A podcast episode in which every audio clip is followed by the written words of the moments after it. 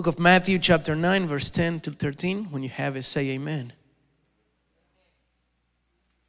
It says, While Jesus was having dinner at Matthew's house, many tax collectors and sinners came and ate with him and his disciples. When the Pharisees saw this, they asked his disciples, Why does your teacher eat with tax collectors and sinners? On hearing this, Jesus said, It is not the healthy who need a doctor, but the sick. I say that again. It is not the healthy who need a doctor, but the sick. But go and learn what this means. I desire mercy, not sacrifice, for I have not come to call the righteous, but sinners. Close your eyes right there where you're at. Jesus, we worship you. Thank you for your presence in this place. Holy Spirit, just as you place this word in my heart, let me share it to your people. Open up our eyes, our ears, so that we may hear you and that we may live your word. And I will give you the praise and the glory that you deserve. In Jesus' name, amen and amen. You may be seated.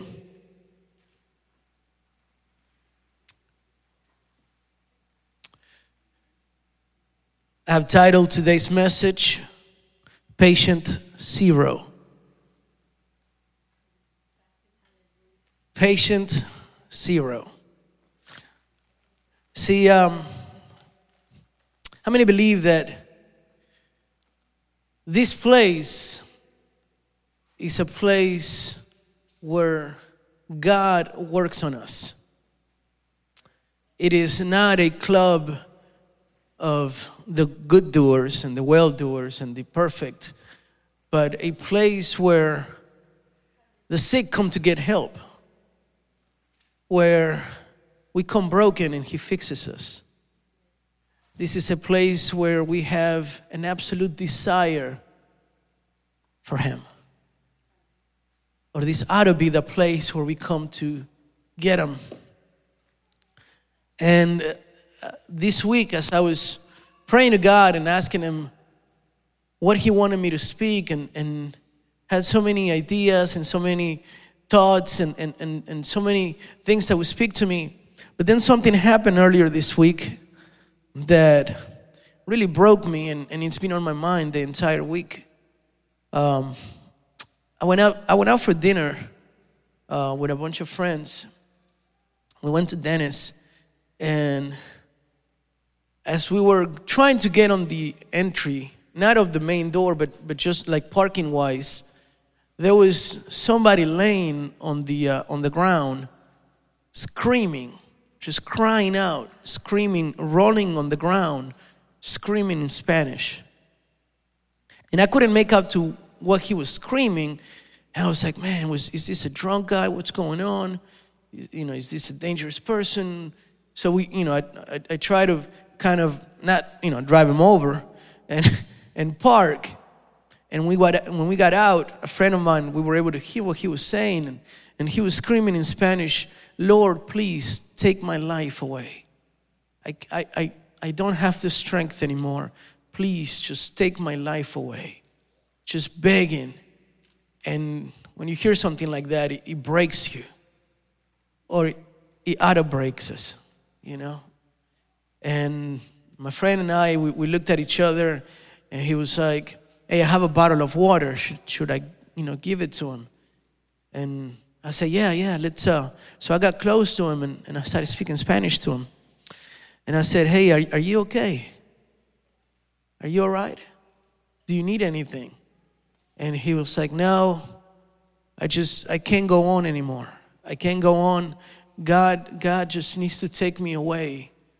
And I said, hey, listen, I know it sounds like everything, because this was not a homeless person.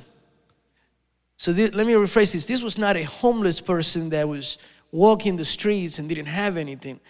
You know, I was looking at his shoes and they were Nikes and good pants and, and perfect good socks and a good shirt. This was somebody that had just heard a news or something and completely destroyed him. And he was just screaming out. And I said, Look, I know it seems like everything is ending right now, and I don't know what you're going through, but everything's going to be okay. You, you have to believe me. God has a plan in the midst of this. and he just kept screaming and, and crying and said like god have mercy. And i wanted to walk you know walk back to the restaurant and, and just didn't know what to do. And at some point i just yelled hey are you hungry? Come inside. Let's get some food. You know that way you have enough strength to keep on crying. And he got up and followed us to the restaurant he got up, I was like, I'm just playing. and and he got inside the restaurant, and I, I told the, the waiter, hey, he's gonna be sitting in one of these chairs. Whatever he orders, let me know. I got it. And my friend went to talk to him. He said, A friend of mine that was supposed to be a friend ruined me, destroyed me. And I don't know what I'm gonna do. He didn't go into the specifics of what was going on. He said, I'm lost. I don't know what I'll do. But thank you. Thank you for taking the time. He went and ordered just a glass of water. That's all he wanted. Got up on his feet, realized something, and walked away. Why am I telling you this? Because this reminded me of the story that Jesus once said of the Good Samaritan that there was somebody that was beaten up, and then people from church, Pharisees, the worship leader, they all saw him, but they were late for the service, so just kept on walking. And I wonder, right there and then, when was the last time that we suffered for somebody? That we felt someone's pain? During that same evening, I was talking to somebody that used to come to church and have not gone to church for over a year or something. And I asked him why. He's like, and he said, I am ashamed of what people will say of me. I am ashamed of, of what people will think of me, or the questions they will ask of me. And I don't want to be that person. And I said, Don't you realize we are all sick and we need a doctor? How many of you understand that?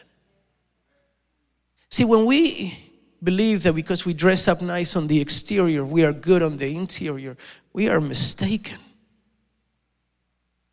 When we don't realize that the difference between the person that's crying out for help in the middle of the street in us is that we don't do it on the exterior, but we do it on the inside. And as I was reading this word, it broke me because Jesus said, Hey, it is not the healthy who need a doctor, but the sick. So today I want to tell you tell the doctor the truth. How many of you like to go to the doctor? I would say that most men would agree that we hate to go to the doctor. Absolutely hate it. Women, I guess they don't mind so much. But men absolutely hate it. I know that I only go to the doctor when my life is hanging on the balance. It is true. Very, very badly. My wife, if she thinks she's going to get sick in the future, she goes now. and men, men is more likely to pretend that it doesn't hurt as bad or as much, and women tend to exaggerate more. So, you know, when they ask you, like from one to 10, how much does it hurt? You know, you could go with an absolute broken arm, bone sticking out, and you're like, from one to 10, a four. and my wife, or women itself, we went together to this one, uh, to the doctor.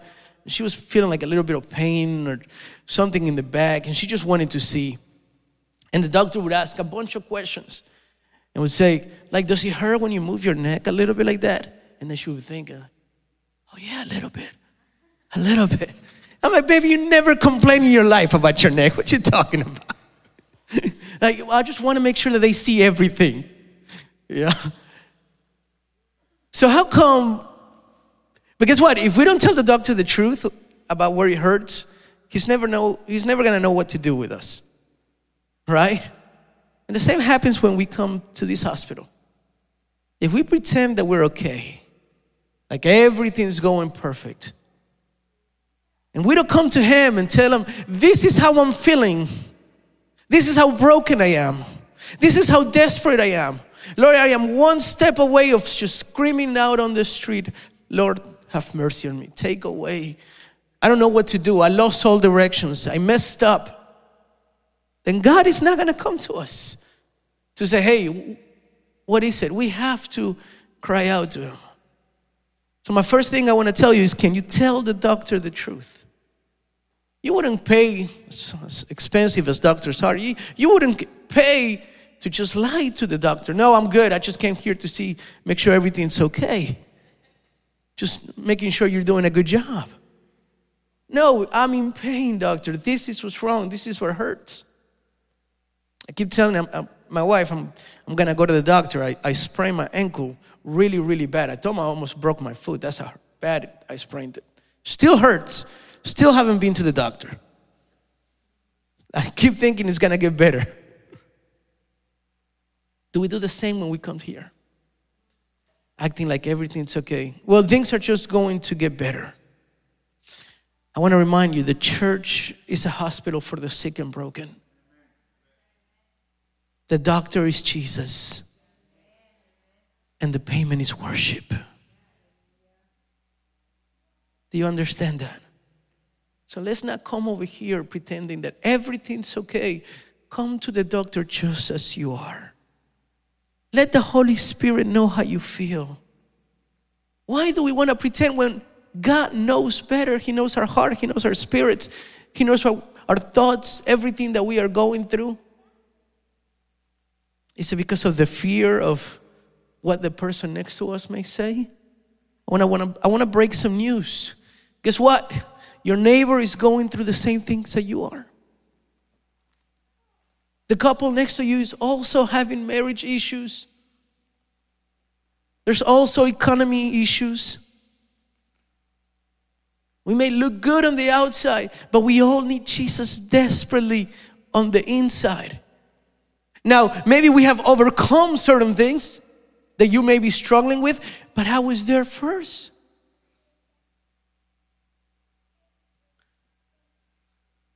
Today, I want to ask you where does it hurt? The doctor wants to know where does it hurt?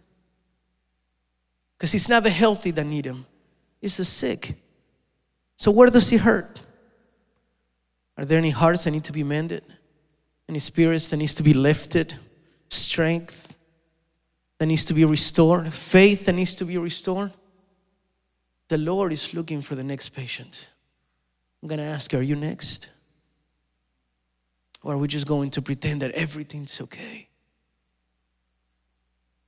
Now, I want to read in the book of Mark, chapter 10, verse 46. Very, very well known story. Mark chapter 10, verse 46. It's the story of Bartimaeus. It says, Then they came to Jericho as Jesus and his disciples, together with a large crowd, were leaving the city. A blind man, Bartimaeus, which means son of Timaeus, was sitting by the roadside begging. When he heard that it was Jesus of Nazareth, he began to shout, Jesus, son of David, have mercy on me. Many rebuked him and told him to be quiet, but he shouted all the more, Son of David, have mercy on me. Jesus stopped and said, Call him. So they called to the blind man Cheer up. Onto your feet. He's calling you. Throwing his cloak aside, he jumped to his feet and came to Jesus. What do you want me to do for you? Jesus asked him. The blind man said, Rabbi, I want to see. Go, said Jesus, your faith has healed you. Immediately, he received his sight and followed Jesus along the road. This story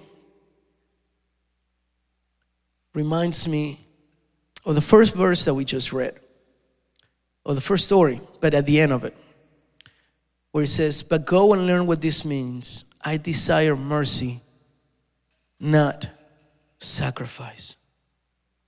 I desire mercy. No.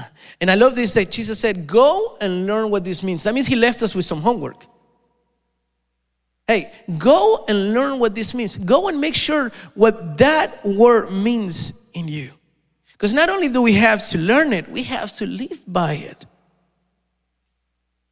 And as I was reading this story, I started thinking, what character reflects me more?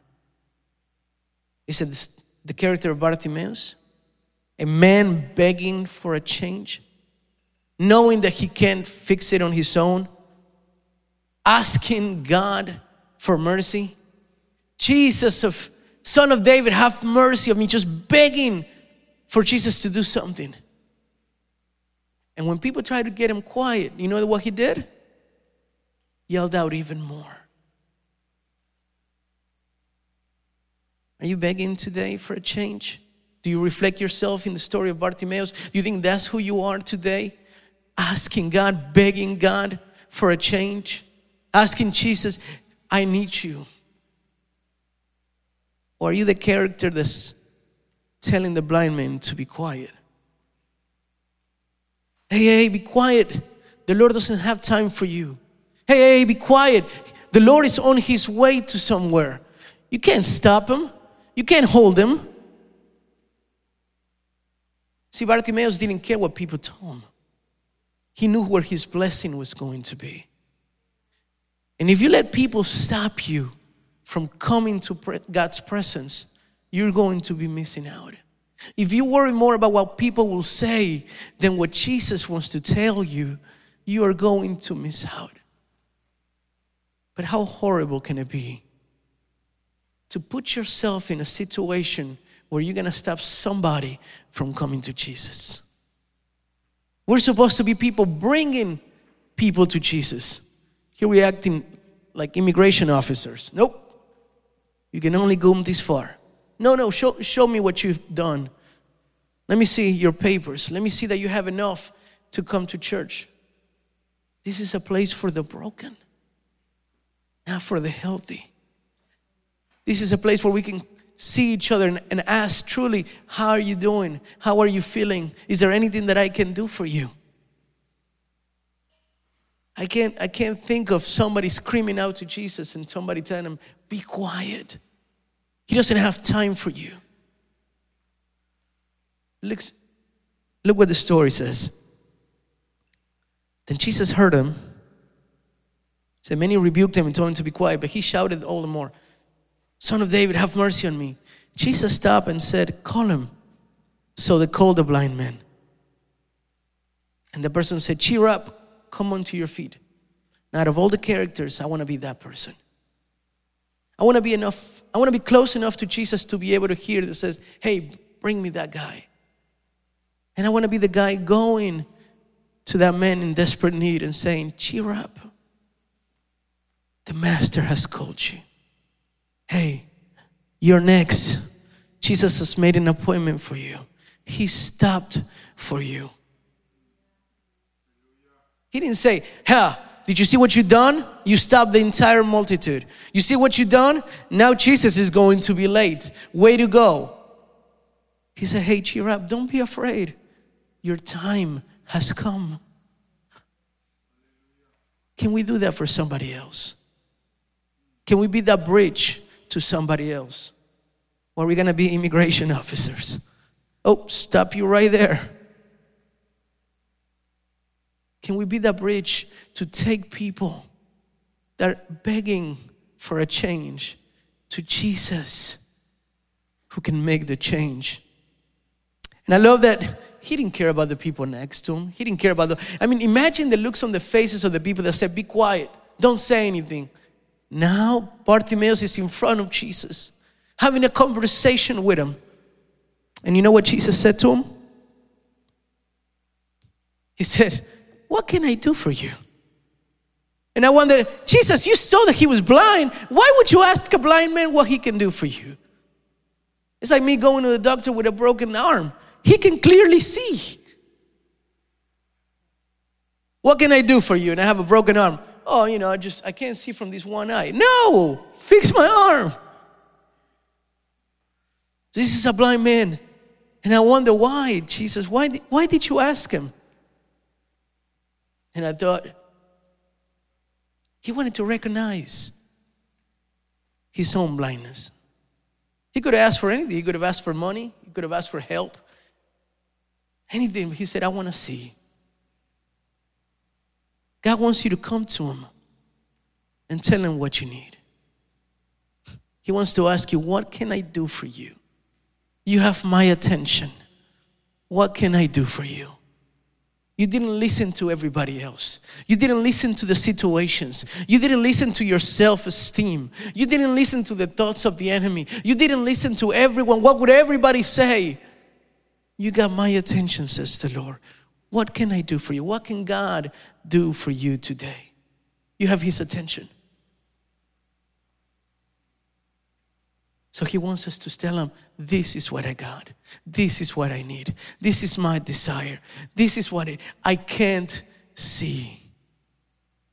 And Jesus said, Your faith has healed you, your faith has restored you. And the second thing I thought of why Jesus asked him, because of the next question that Bartimaeus would ask, spoke more of what Jesus is than of Bartimaeus' need. See, because at the moment that he asking him, I want to be healed, Jesus could have said, What makes you think I can heal you? Jesus, I want to be healed.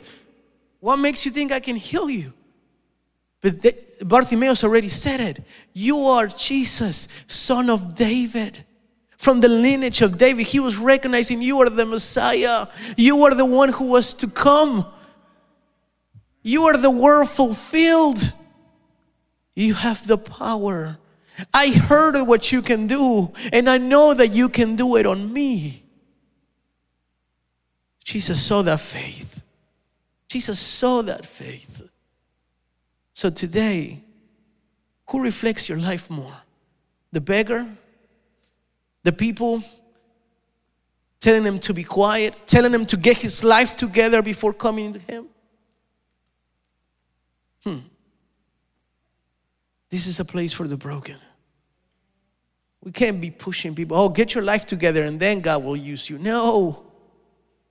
Get your life together and then come to church. Get your life together and then you can raise your hands and worship.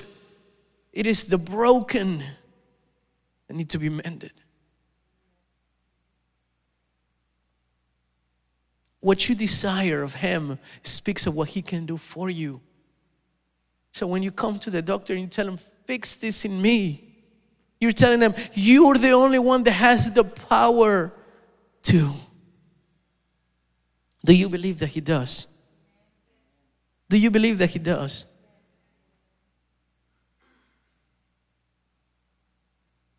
Go and learn this.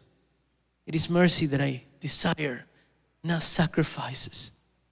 We are called to show mercy and grace and not to make sacrifices out of people.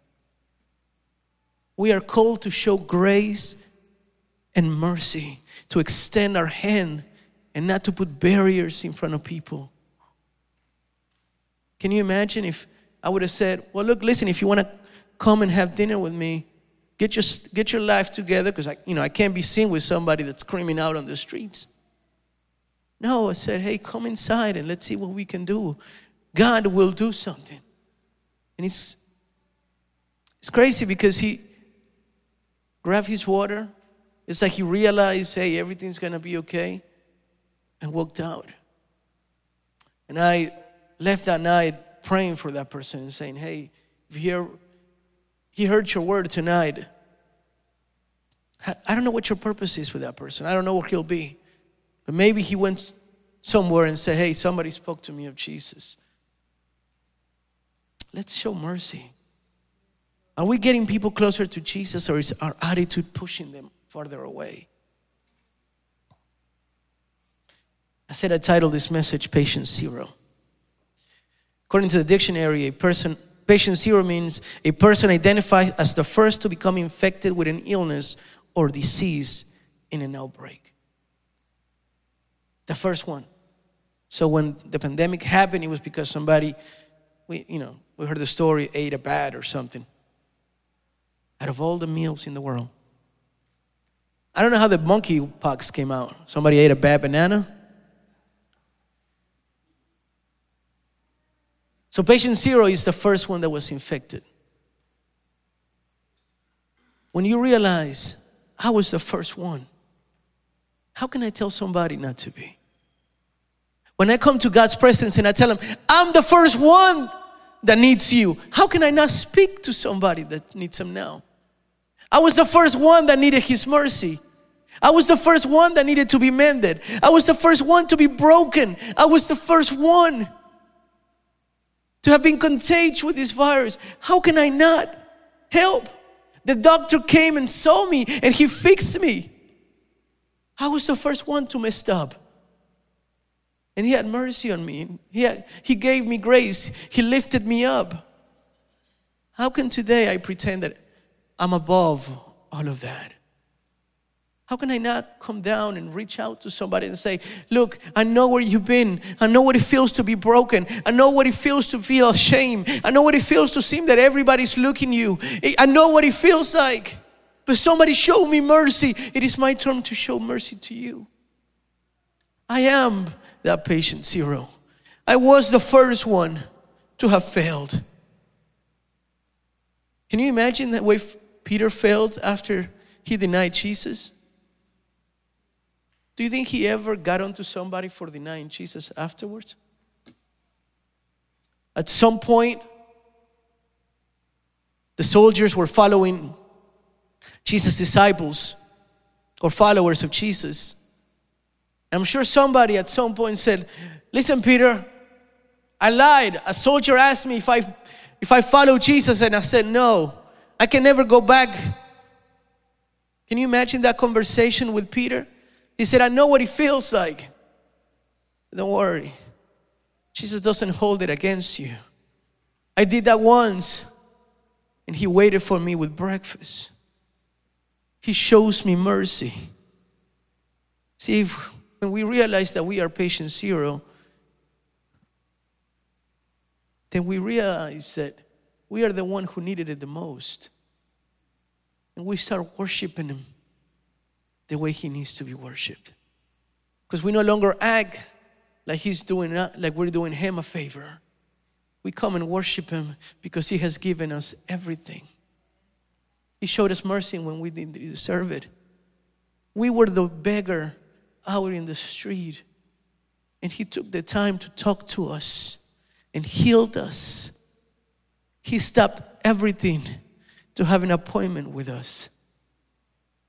See, when we come into His presence and we arrive and we realize, I am patient zero, I am the one who needs Him the most, I am the one who desires Him the most, then I can see the person next to me and say, How can I push you to get Him closer to you? Cheer up. The Master wants to talk to you. Cheer up. What you're seeing now is the lowest of the low. It's only temporary because He wants to lift you up. I want to close with this. Let's not forget who deserves the glory.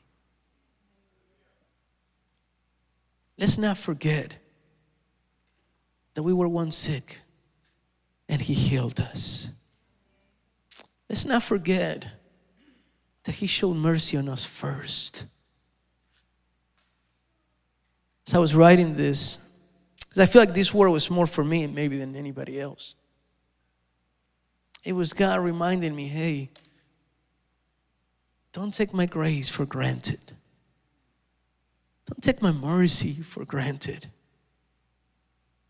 Just because you see it over and over and over and over doesn't mean you get to forget about it. This world needs us to be bridges not to be immigration officers.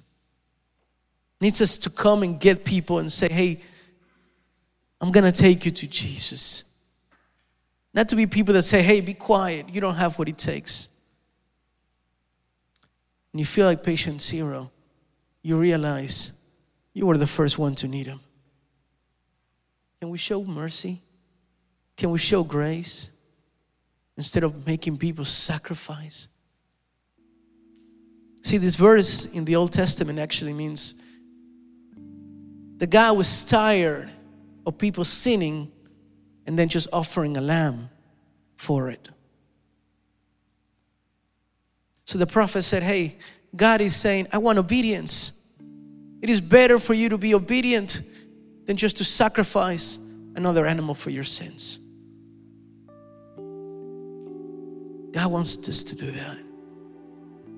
He loves it that we come on a Sunday morning. He loves it that we dress up for Him. He loves it the way we worship, and He loves it the way we have this Christian vocabulary where we call each other brothers and sisters and we say amen and we know all the stories. But if we show, if we don't show grace and mercy, then what good is it? If we can't look at our brother and our sister next to us with true love, then what good is it? And if we don't come to His presence, realizing that we were the first one to have need Him, then we will never be able to worship in spirit and truth. Because worship should come from the heart, should come from a thankful person, a beggar that was once blind and now can see. That's you and I.